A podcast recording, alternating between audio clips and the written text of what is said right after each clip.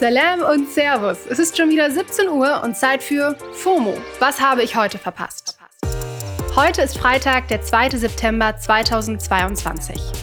Mein Name ist Tesnim Khadiri und ich prognostiziere für heute einen rasanten Anstieg der Amazon Prime-Abos, denn die neue Serie The Lord of the Rings, Rings of Power, ist gestern gestartet. Und obwohl ich jetzt absolut nee, kein Fangirl bin, meine Timelines sind voll mit Spoilern und Meme-Content aus der Serie, also happy watching an die Fans.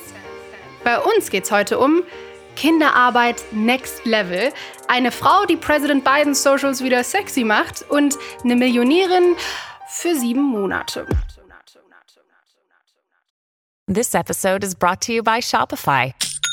Forget the frustration of picking commerce platforms when you switch your business to Shopify, the global commerce platform that supercharges your selling wherever you sell. With Shopify, you'll harness the same intuitive features, trusted apps, and powerful analytics used by the world's leading brands. Sign up today for your $1 per month trial period at shopify.com slash tech, all lowercase. That's shopify.com slash tech. Wir starten direkt rein in den ultimativ schnellen Timeline Recap. Erstens. Die Lufthansa streikt Big Time. Circa 800 Flüge sind gestrichen worden, 130.000 Menschen sind davon betroffen. Die Fluggästinnen sollen gar nicht erst zum Flughafen kommen, sondern auf den Zug umsteigen oder ihre Reise auf einen anderen Tag legen. Blöd, weil in manchen Bundesländern wie Hessen sind zum Beispiel gerade noch Ferien, also da sind halt auch Families von betroffen. Zweitens. In Japan schreibt ein Pflegeheim in Kitakyushu Stellen für Neugeborene aus. No joke, die stellen einfach Babys ein. Der Job ist, SeniorInnen in der Einrichtung Gesellschaft zu leisten und eine gute Stimmung zu verbreiten. Und no worries, es ist immer ein Elternteil dabei und wenn die Babys keinen Bock mehr haben und eine Runde pennen wollen, dann geht das wohl auch klar. Trotzdem irgendwie weird und ich muss sagen, ich wäre laut meinen Eltern als Baby eher nicht die perfekte Kandidatin gewesen, aber hey, maybe that's just me. Drittens. Der ehemalige Polizist Thomas Webster wurde gerade wegen Beteiligung am Sturm aufs Kapitol Anfang Januar 2021 zu zehn Jahren Haft verurteilt. Das ist die höchste Gefängnisstrafe, die bisher gegen die Beteiligten verhängt wurde.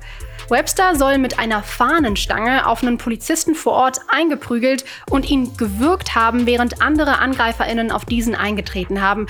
What the actual fuck? Donald Trump hat jetzt auf jeden Fall versprochen, ey, also wenn ich back in power bin als President, dann werde ich diesen gewalttätigen Ex-Polizisten begnadigen. Noch ein Grund auf der wirklich endlos langen Liste, dass dieser Typ nicht wieder President of the United States werden sollte.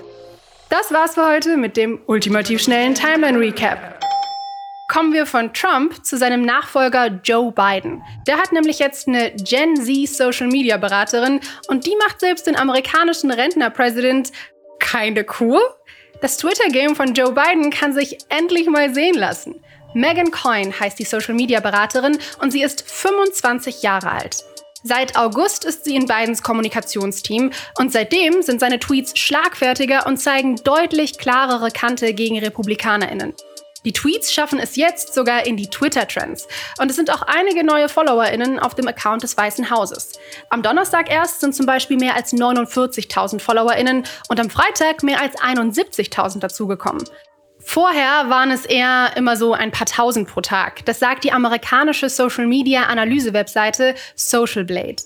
Da ist das jetzt schon um einiges mehr. Und Twitter-UserInnen haben die Tweets so gefeiert, dass die höchste Engagement Rate überhaupt erreicht wurde.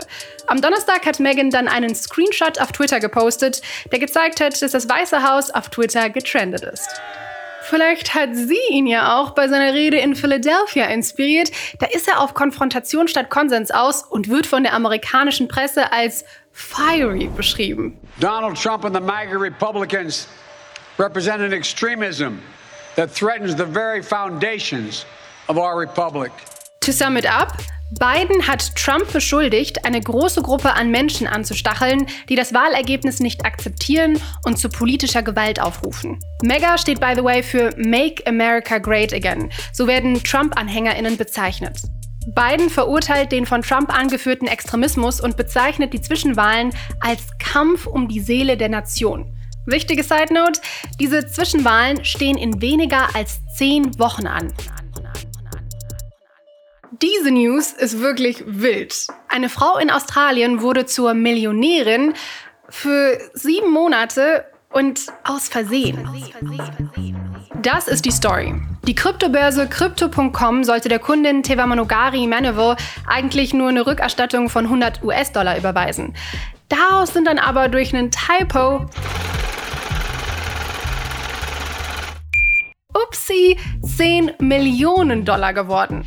In der australischen Zeitung Herald Sun wird der Fehler so geschildert. Der Mitarbeiter hat statt der eigentlichen Summe aus Versehen ihre Telefonnummer eingetragen. So kam es dann also, dass Maneville 10.474.143 Dollar überwiesen wurden. Frag mich, ob die Person noch ihren Job hat. Das Ganze war schon im Mai 2021. Crypto.com hat es halt erst sieben Monate später bei einer Prüfung gecheckt. Sieben Monate sind natürlich viel Zeit, um mit dem Geld schon einiges anzustellen. Mandible hat direkt eine riesige Summe auf das Konto ihrer Tochter überwiesen und noch ein Haus im Wert von über eine Million Dollar gekauft. Sie scheint wohl auch so ein bisschen damit gerechnet zu haben, dass der Fehler eines Tages auffliegt. Das Haus ist nämlich nicht auf ihren Namen registriert, sondern auf den ihrer Schwester. Crypto.com versucht natürlich, seitdem sie es wissen, das Geld zurückzubekommen und hat wohl direkt rechtliche Schritte eingeleitet. Bisher vergeblich. Deswegen sind sie dann auch rechtlich gegen die Schwester vorgegangen, auf die das Haus ja läuft. Die ist aber vor Gericht einfach nicht erschienen und daraufhin hat ein Richter in einem Versäumnisurteil angeordnet, dass das Haus verkauft werden soll. Die Schwester soll Crypto.com jetzt über 1,3 Millionen Dollar plus Zinsen in Höhe von über 27.000 Dollar zurückzahlen. Puh. Das Urteil könnte man aber anfechten, heißt es. Wir behalten das mal im Blick. Ey, und weil hier ja bestimmt zuhört, alles Gute zu deinem 26. Girl. Das war's für heute mit FOMO und ihr hört hier morgen Paula mit der Wochenendfolge hier auf Spotify. Da geht's dann um unsere Daten auf Social Media. Ihr erreicht uns wie immer unter FOMO at Spotify.com. FOMO ist eine Produktion von Spotify Studios in Zusammenarbeit mit ACB Stories. Folgt uns auf Spotify. Stoppe.